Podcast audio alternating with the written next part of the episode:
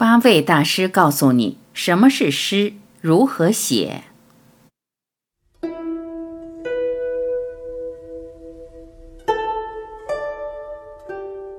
一，聂鲁达。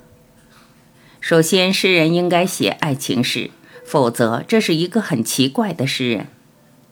不是现实主义者的诗人没有活力，但是仅仅是现实主义者的诗人同样缺乏活力。我相信，通过艺术创作的任何语言、任何形式、任何利益所表现出的个性，但是胡言乱语的独创性是一种时髦发明和竞选骗术。二，帕斯，诗是不可解释的，然而并非不可理解。每个诗人都是传统之河上的一个波纹，语言的一个瞬间。诗的活动。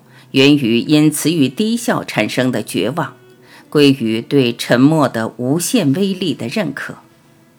一个人唯有感受了摧毁语言或创造另一种语言的诱惑，体验了无含义的魅力，体验了无法表达的含义可怕魅力之后，他方能成为一个诗人。三，庞德。没有一首好诗是用二十年前的方式写成的，意象是在瞬间呈现出的一个理性和感情的复合体。不要理睬那些自己从未写过一篇值得注意的作品的人的评论，要么不用修饰语，要么用好的。四，史蒂文斯。创造出生活的某种清新与生动感是诗歌可靠的目的。宏大的题材并不能保证宏大的效果，常常是恰恰相反。诗歌只会显现给天真的人。诗歌必须最成功的抵抗智力。诗歌缔造了一个别致星球上的虚构生存。五，金斯伯格。诗歌才是人类洞察自身灵魂深处秘密的真实记录。唯一的诗歌传统，便是从熊熊火焰中的荆棘里传出的声音，其余皆为糟粕，应该将其付之一炬。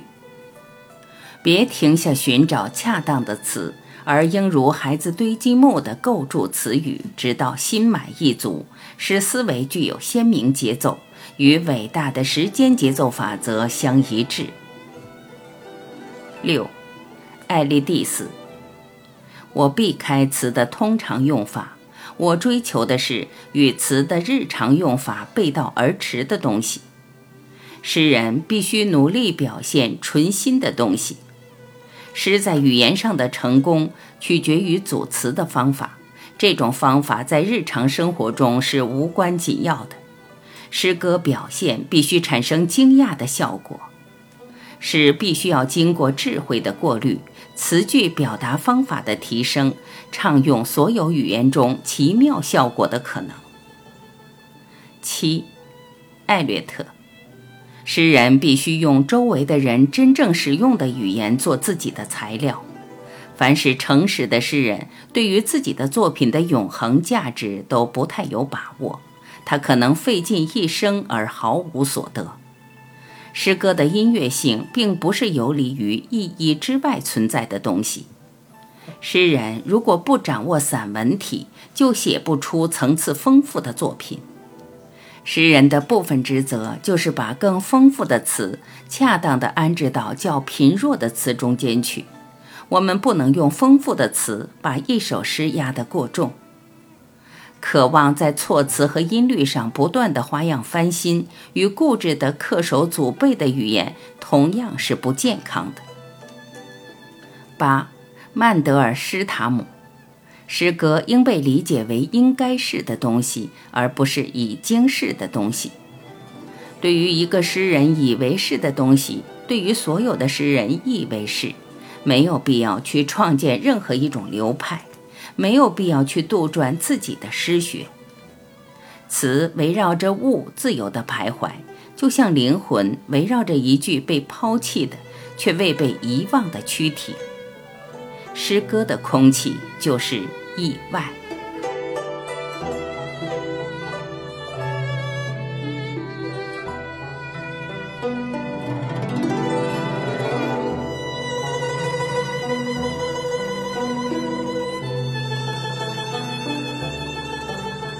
感谢聆听我是婉琪再会。